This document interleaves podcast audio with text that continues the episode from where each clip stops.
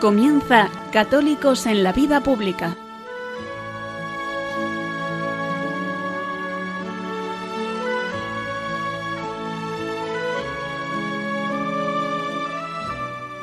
Un espacio dirigido en Radio María por Luis Zayas.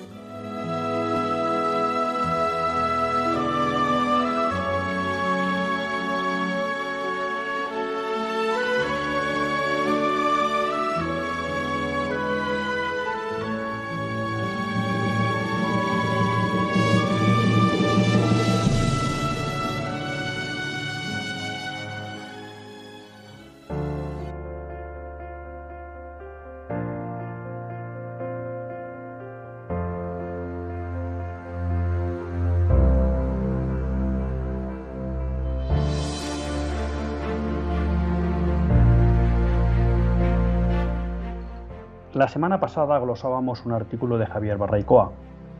En el mismo nos fijábamos en dos afirmaciones que el autor reflejaba. Por un lado, nos decía que la verdadera lucha cultural, la verdadera batalla cultural, la verdadera batalla por el bien y el mal, era entre tradición y revolución. No olvidemos que cuando hablamos de revolución nos referimos siempre a ese proceso de construcción de una sociedad anticristiano. Y que por tanto él rechazaba los conceptos de izquierda y derecha y los consideraba inútiles. Y para reflejar la inutilidad de esos conceptos por su carácter relativo, nos ponía de ejemplo cómo, si acudiéramos hoy a analizar los programas de los partidos que hoy llamamos de derechas, nos sorprendería que son más de izquierdas que los programas de los partidos de izquierdas de hace 40 años. Y en el programa la semana pasada intentábamos poner datos y demostrar con hechos cómo esa afirmación que hacía Javier Barraicoa era cierta. Y que por tanto teníamos los que tenemos una preocupación por la construcción de una sociedad sobre los fundamentos cristianos que nos muestra la doctrina social de la Iglesia, que no caer en la trampa de ese juego de izquierdas y derechas que muchas veces nos muestra el ámbito político. ¿Por qué?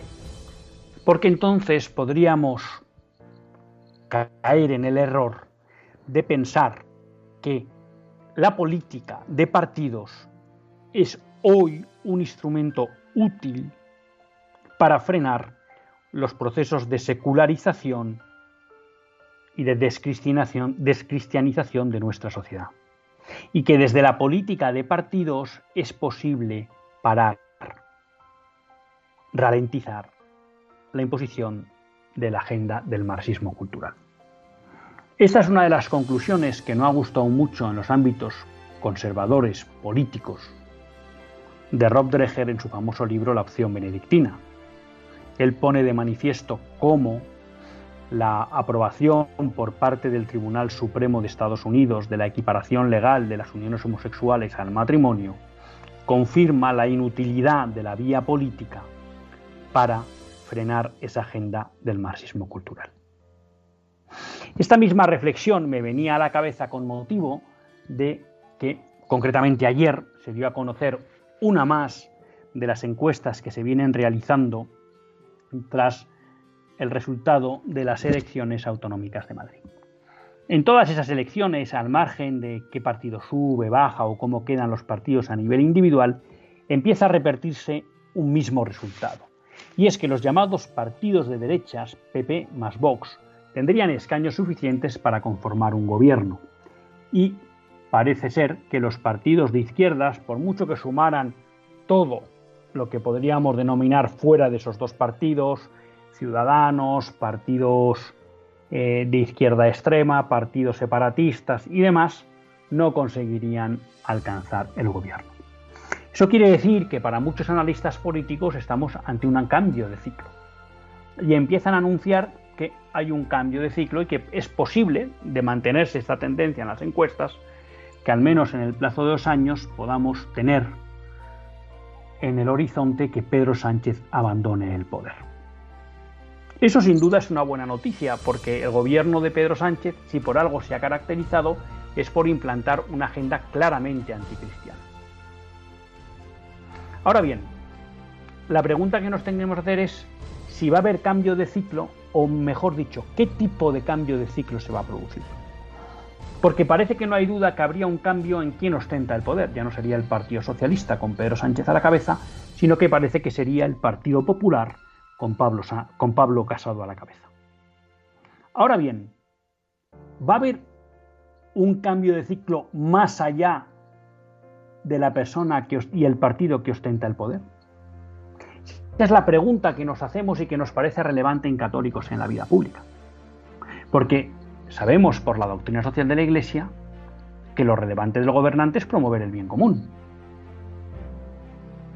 Claro, si el cambio de ciclo se queda limitado a que quien es presidente de España ha cambiado, pero mantiene la misma agenda política, entonces de poco sirve eso. Alguien dirá, hombre, siempre es mejor un cambio para que abandonen el poder aquellos que de alguna manera permanentemente rompen la convivencia, la cohesión, la unidad de España. Y decimos, sí, pero no nos podemos contentar solo con eso. Como católicos que sabemos de la capacidad que tiene la política para transformar la sociedad, tenemos que ser más exigentes. Y tenemos que asegurarnos que aquellos a los que vamos a confiar la responsabilidad del gobierno realmente se van a poner manos a la obra en la construcción de una sociedad más cristiana y por tanto no solo en la paralización, sino en la reversión de la agenda del marxismo cultural que han venido estableciendo José Luis Rodríguez Zapatero y Pedro Sánchez y consolidando Mariano Rajoy. Porque si no, en poco se quedará el supuesto cambio de ciclo.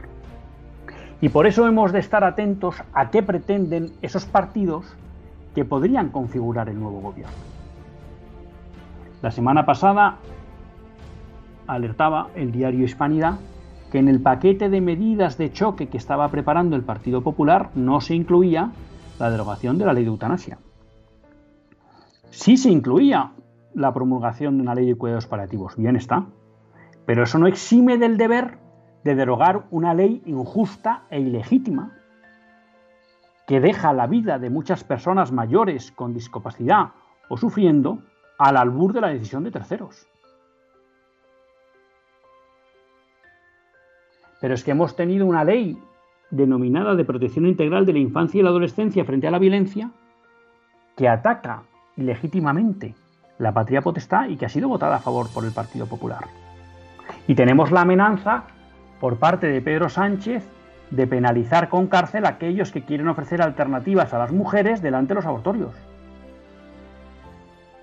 Y tenemos la amenaza de una ley trans por parte de Podemos y del Partido Socialista que acaba de quitar a Carmen, a Carmen Calvo de la gestión de esa ley.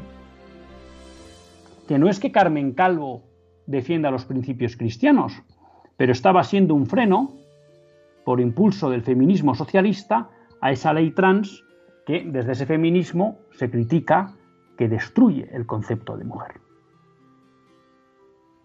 Sabemos que Pablo Casado ya ha dejado de hablar de reformar la ley del aborto de 2010. Nunca le hemos oído una palabra sobre derogar la ley del divorcio express. No le hemos oído una palabra sobre eliminar la equiparación de las uniones homosexuales al matrimonio. Por tanto, creo que tenemos que tener cuidado con que el juego político de las divergencias entre los partidos a la hora de querer ostentar el poder no nos despiste de la cuestión verdaderamente importante, y es si esos partidos que se pelean por el poder tienen realmente agendas políticas alternativas o ambos impulsan la misma. Porque si no, una vez más, como ya pasó con Rajoy, se hará verdad esa declaración de López Aguilar, antiguo ministro de Justicia con José Luis Rodríguez Zapatero. Y es que él señalaba que los socialistas cuando perdían el poder seguían gobernando, porque sus leyes seguían intactas. Y esa es la pregunta que nos tenemos que hacer. ¿Queremos solo un cambio accidental o de puro maquillaje en el gobierno de España, en el que una persona que ha demostrado una incapacidad fuerte para afrontar los problemas de España puede ser por, sustituida por otra persona que parece o pueda parecer que dé más garantía? ¿O realmente lo que estamos buscando es un cambio de dirección política en España? ¿Un cambio de política que suponga que se empiece a proteger la vida, a proteger y favorecer a la familia, a garantizar la libertad de educación, a proteger la unidad y la cohesión entre todos los españoles, a generar una economía más justa? ¿De verdad queremos ese cambio? ¿O nos vamos a contentar simplemente con un mero maquillaje de la situación? Porque al final a veces tendemos a pensar solo en lo que nos interesa a nosotros puntualmente y a veces incluso en el corto plazo. Pero no olvidemos que nuestros hijos y nietos les tocará vivir en la sociedad que nosotros hayamos dejado que nuestros políticos construyan. Y la pregunta de fondo no es si vivirán mejor o no materialmente, sino si esa sociedad les ayudará a ser mejores cristianos.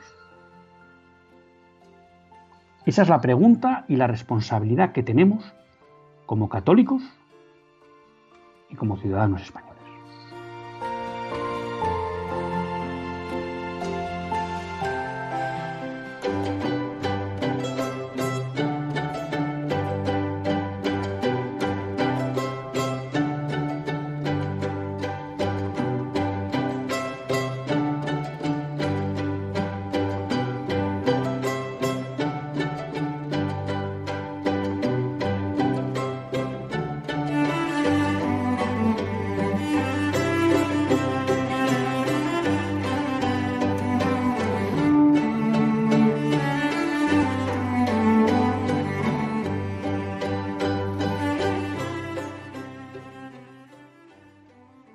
Buenas tardes, queridos amigos de Radio María.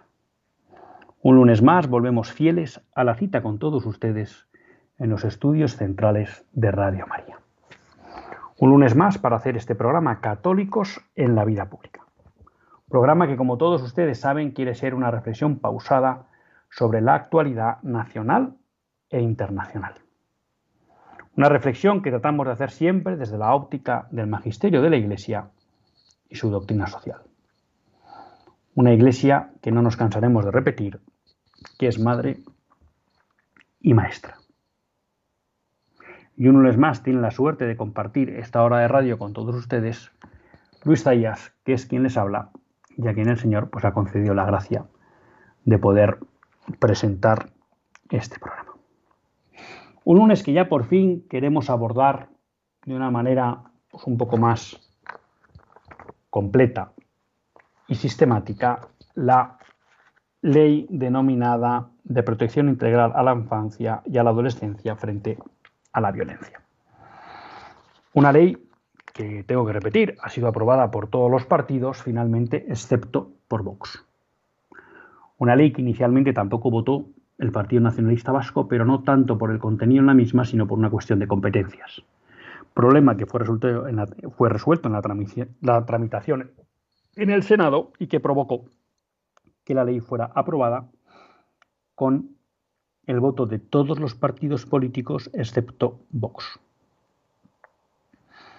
No quiero entrar en un análisis político, ya lo hicimos en su momento, pero enganchando con lo que hemos comentado en el editorial, resulta llamativo que una ley elaborada por el Ministerio de Pablo Iglesias, concretamente por Yone Belarra, la actual desde ayer eh, número uno de Podemos, bueno, pues que una ley promovida por Podemos haya encontrado la aquiescencia del Partido Popular, quien sí, es verdad, ha propuesto muchas enmiendas, la mayoría de las cuales no han sido aceptadas.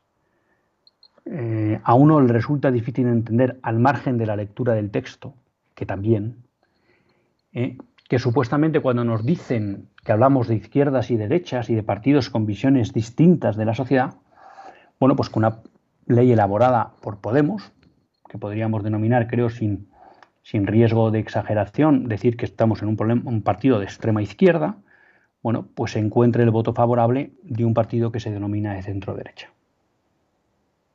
Y creo que esto, bueno, de alguna manera nos tiene que servir para entender cuál es la situación política y por qué sucede lo que sucede en el ámbito legislativo en España. Entrando ya en el contenido de la ley, que cuando en él, pues se queda más sorprendido de que un partido que dice defender o apostar por la familia como el Partido Popular haya podido votar a favor, porque al resto de partidos, pues que quieren que les diga, no nos extraña. Pues uno se queda asustado, ¿no? Lo primero que habría que decir, claro, que aquí estamos hablando de una ley de protección integral de la infancia y la adolescencia frente a la violencia. Más bien tendríamos que decir que es una ley contra el menor y contra, contra la familia, porque cuando uno lee el articulado de la ley, lo que se encuentra es que la ley considera, de una manera quizá no explícita, pero sí implícita, que donde está el problema es en la familia. Y que parece que lo que hay que hacer es proteger al menor de su familia. Si no, no se entiende por qué todas las actuaciones a que da pie la ley ante un posible entorno de violencia ante un niño se hagan al margen de la familia y sin contar con ella. Porque efectivamente no podemos negar que en la familia se puedan dar situaciones de violencia frente a un menor. Y en ese caso, pues posiblemente será necesario abordar y actuar. Pero no tiene por qué ser al margen de la familia, porque a lo mejor es uno de los cónyuges el que ejerce la violencia y no el otro. Solo en los casos en que parezca que los cónyuges están de acuerdo en esa situación de violencia contra uno de sus hijos, que quepa la actuación al margen de la familia. Y aún así, bueno, pues siempre hay tíos, siempre hay abuelos con los que contar. No, aquí se da por hecho que si se da una situación de violencia frente al niño, bueno, pues eh, hay que actuar al margen de la familia. Lo cual es una intromisión ¿eh? absoluta en la, e ilegítima en la patria potestad.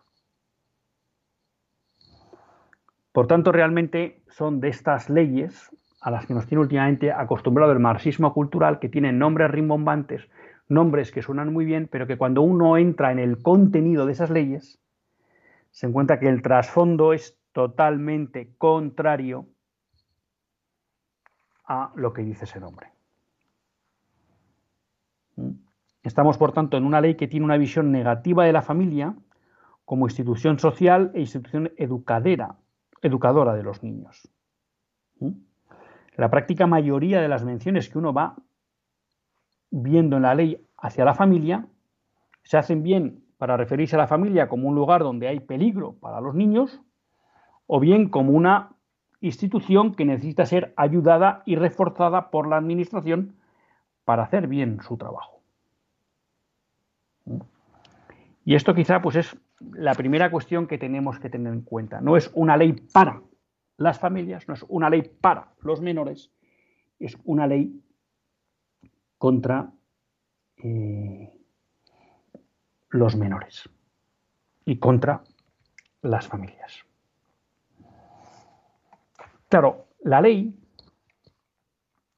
eh, tiene una trampa en su inicio. Porque cuando uno acude ya al artículo 1, ¿qué objetivos nos dice esta ley? Nos dice que quiere asegurar el libre desarrollo de la personalidad de los niños y adolescentes. Claro, uno se pregunta, ¿qué es eso? Porque eso del libre desarrollo de la personalidad de niños y adolescentes, pues parecería que es que hay instituciones, ¿no? Podríamos pensar quizá siendo mal pensados, pues que algunos han pensado que es que la familia no deja a los niños eh, un libre desarrollo de su personalidad. Claro, ¿quién establece que es un libre desarrollo de la personalidad en toda educación supone poner límites, ¿no? ¿Es eso impedir el libre desarrollo de la personalidad de los niños y de los adolescentes?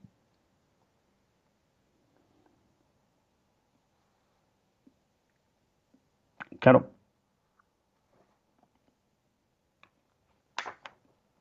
Y ahí se abre una espita complicada, ¿no? A la hora de interpretar y aplicar esta ley. Algo que se viene también de alguna manera recogiendo en el preámbulo, que como saben los juristas, que yo no lo soy, de alguna manera es de donde se obtienen los criterios de interpretación de esta ley.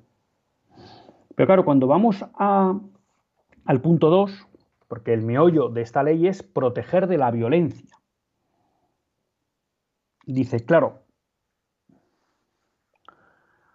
nos dice que violencia, bueno, toda acción, omisión o trato negligente que priva a las personas menores de edad de sus derechos y bienestar que amenace o interfiere su, su ordenado desarrollo físico, psíquico, social, bueno, sigue diciendo cosas y especifica que en cualquier caso se entenderá por violencia la violencia de género. Señores, aquí nos acaban de meter una carga de profundidad en esta ley.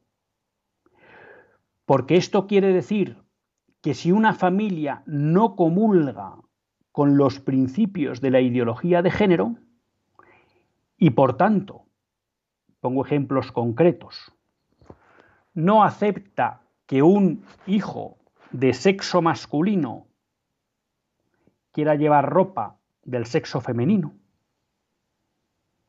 no acepta que un niño o una niña menores le pidan que quieren hormonarse porque entienden que su sexo sentido es distinto al sexo biológico, o les piden incluso una operación para mutilarse los genitales porque entienden que su sexo biológico no responde al sexo que ellos sienten o con el que se identifican, o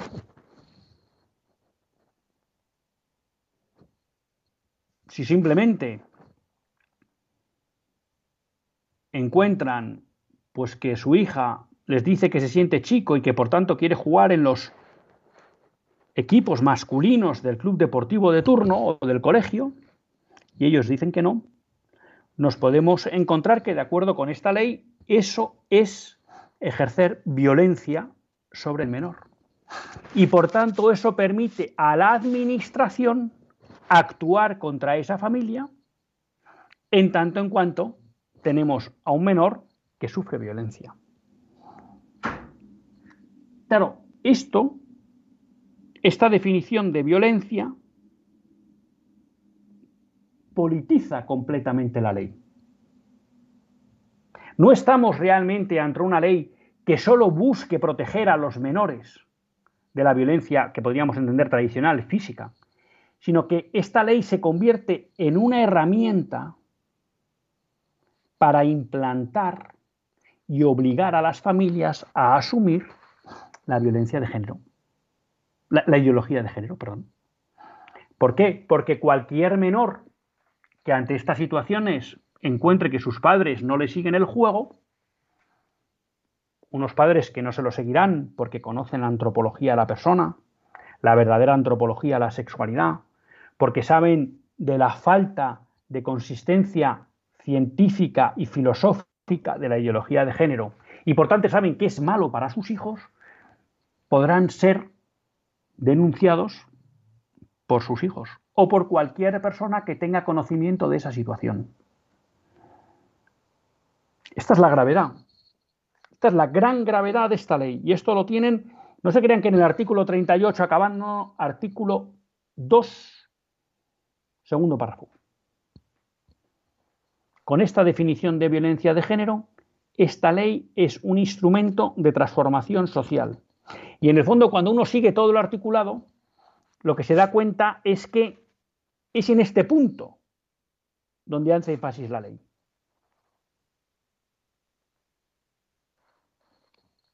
Por tanto, es una ley que es una bomba.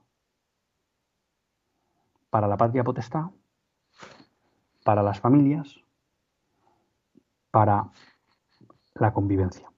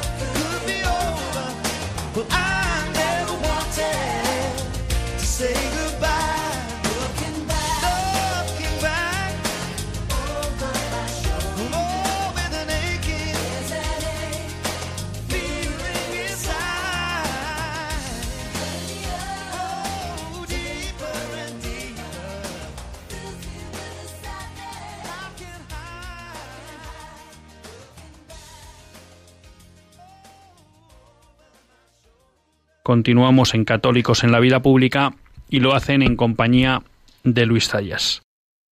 Esta ley no solo nos mete este concepto torticero de violencia de género, es que además nos dice que entre sus fines, artículo 3, quiere imponer el concepto de parentalidad positiva.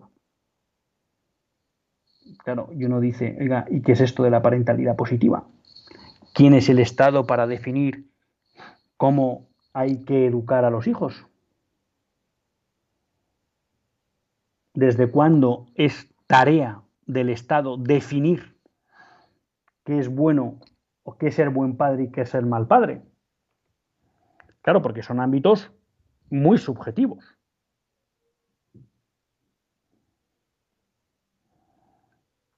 Luego, en el artículo 3e de fines, Dicen reforzar el ejercicio del derecho de los niños y niñas adolescentes a ser oídos, escuchados, ya que sus opiniones sean tenidas en cuenta. ¿Qué quiere decir esto? ¿Qué quiere decir esto? ¿Tenemos que convertir la familia en una democracia?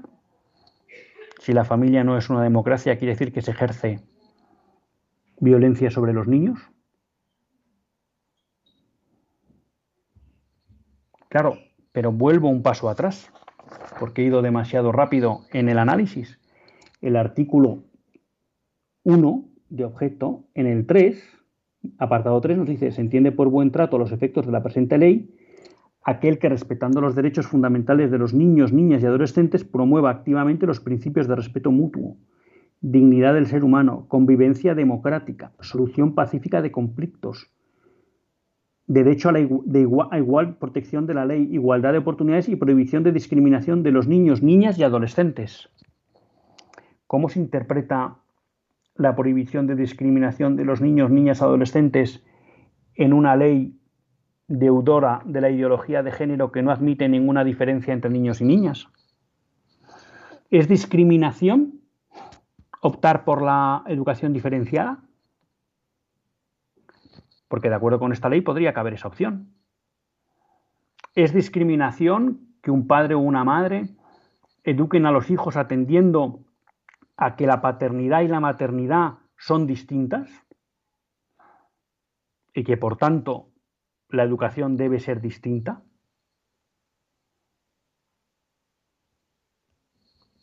Aquí, con este articulado, se abren muchas situaciones en las que se podría entender que hay discriminación. ¿Discrimina un colegio que ofrece asignaturas distintas a niños y a niñas?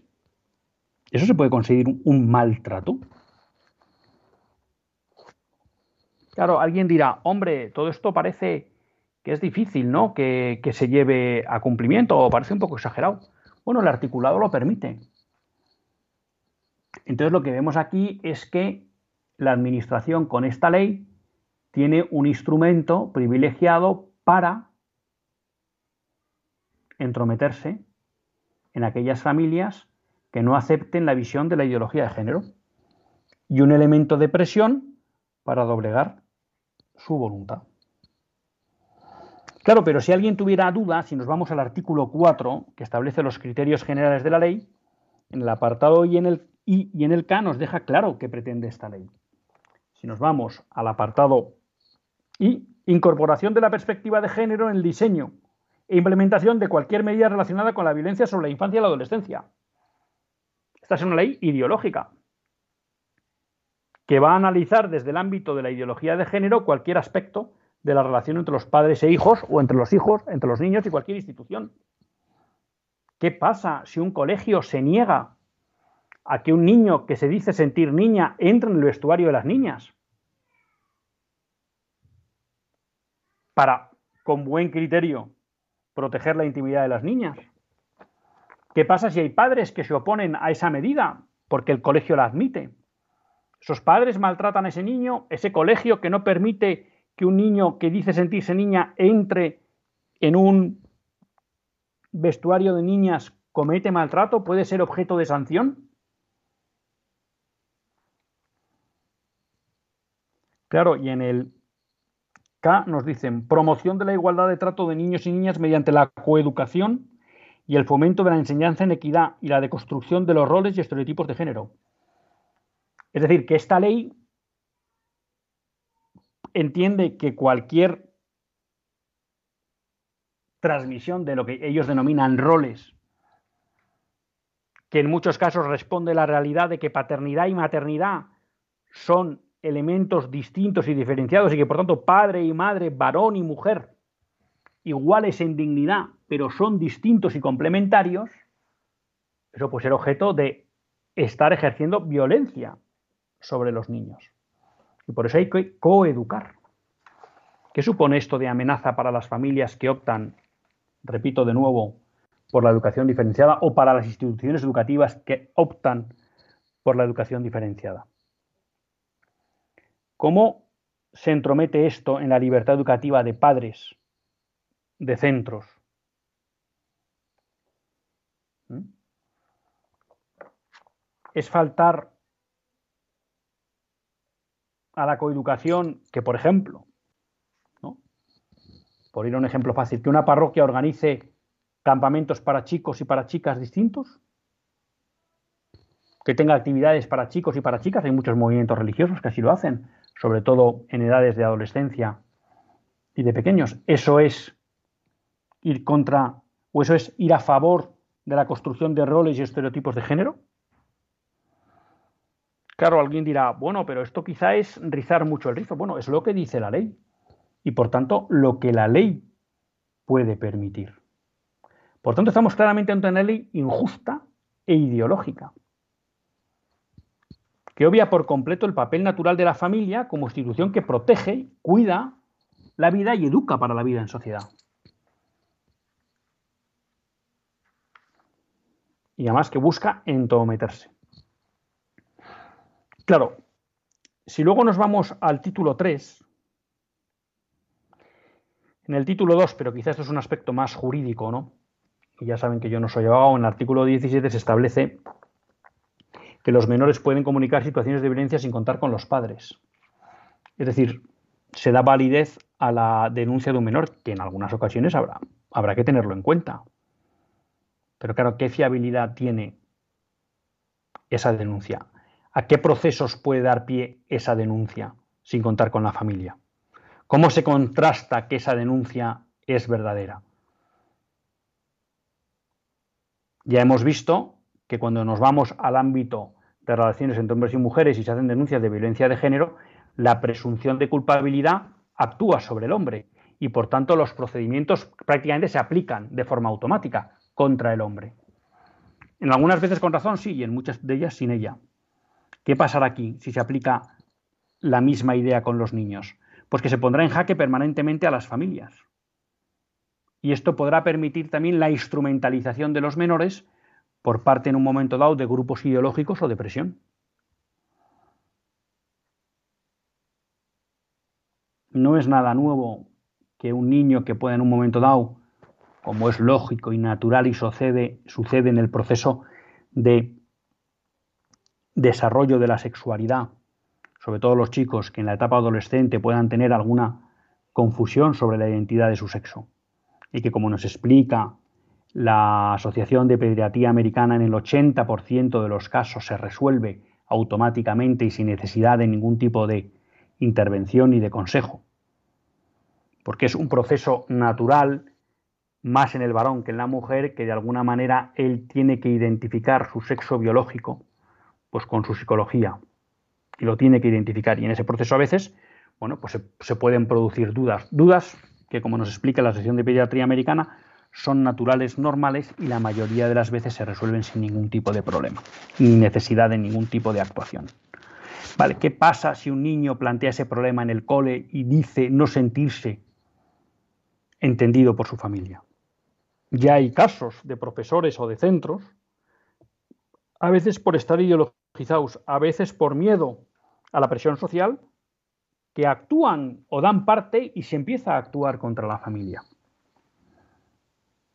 Por tanto, el hecho de que un menor, y por tanto pueden utilizar a ese menor para instrumentalizar una denuncia sin base real contra la familia. Pero es que si nos vamos a lo que sería el artículo 2. Eh, el título tercero, sensibilización, prevención y detección precaz, ahí ya lo que nos damos cuenta es que estamos ante una ley intervencionista. Es una ley intervencionista porque a lo largo de este artículo, que hace referencia al ámbito familiar, al ámbito educativo, al ámbito de la universidad, al ámbito sanitario, al ámbito de los servicios sociales, al ámbito de Internet, al deporte y ocio, a las fuerzas y cuerpos de seguridad del Estado, a la Administración General del Estado en el exterior, a la Agencia de Protección de Datos. Bueno, la ley va estableciendo multitud de procedimientos y obligaciones que deben cumplir todas las instituciones para de alguna manera garantizar que detectan precozmente casos en los que menores sufren violencia y los denuncian. Claro, alguien puede decir, bueno, es interesante que las instituciones estén atentas y tengan cuidado en que en sus entornos no se produzca violencia sobre los menores, desde luego.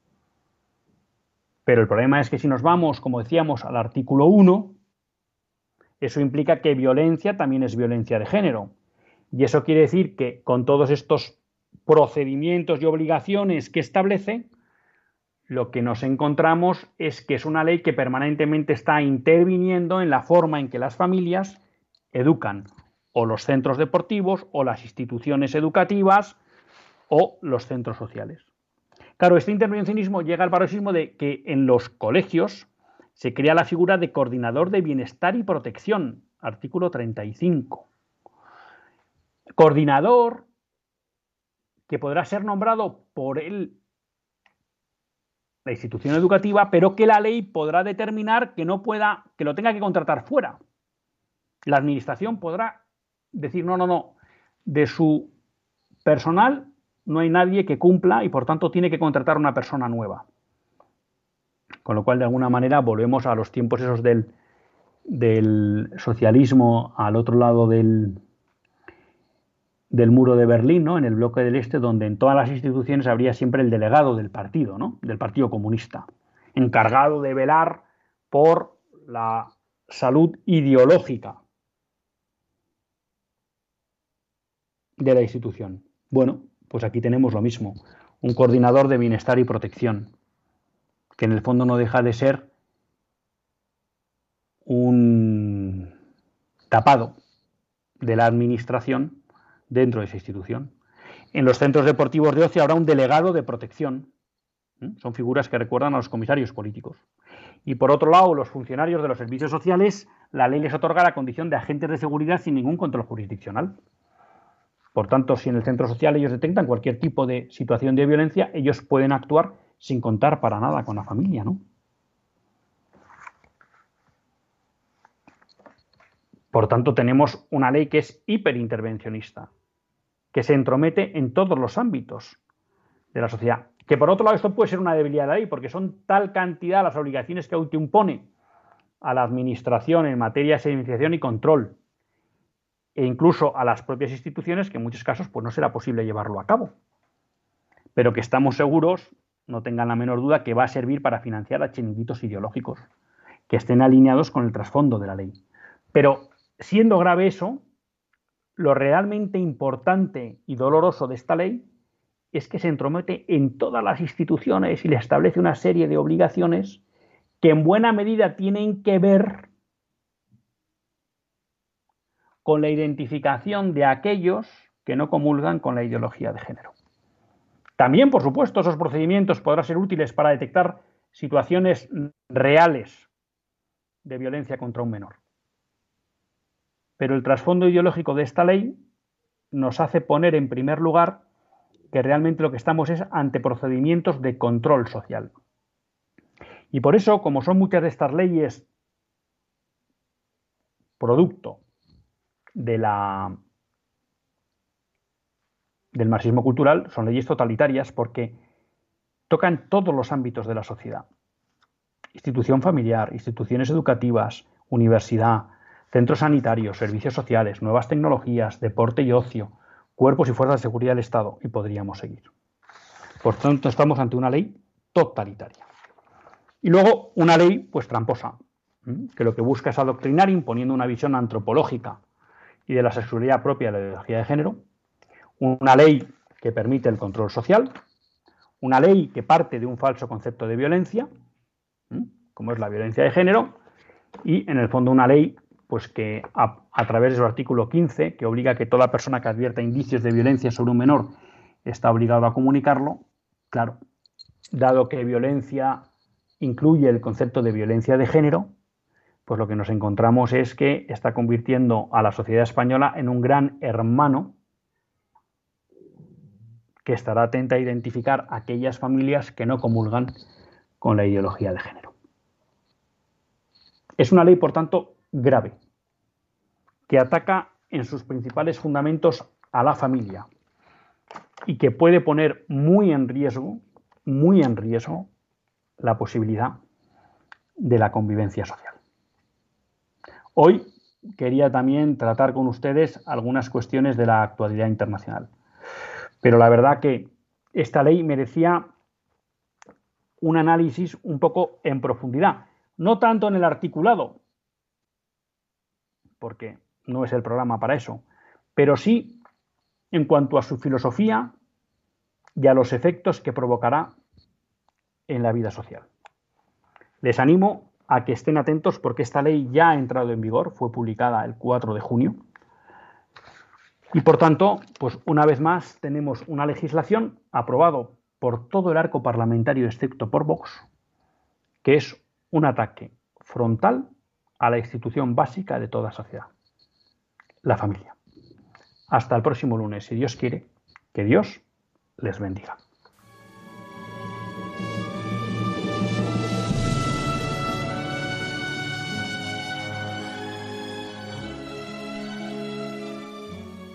Así concluye Católicos en la Vida Pública, un programa que dirige Luis Zayas.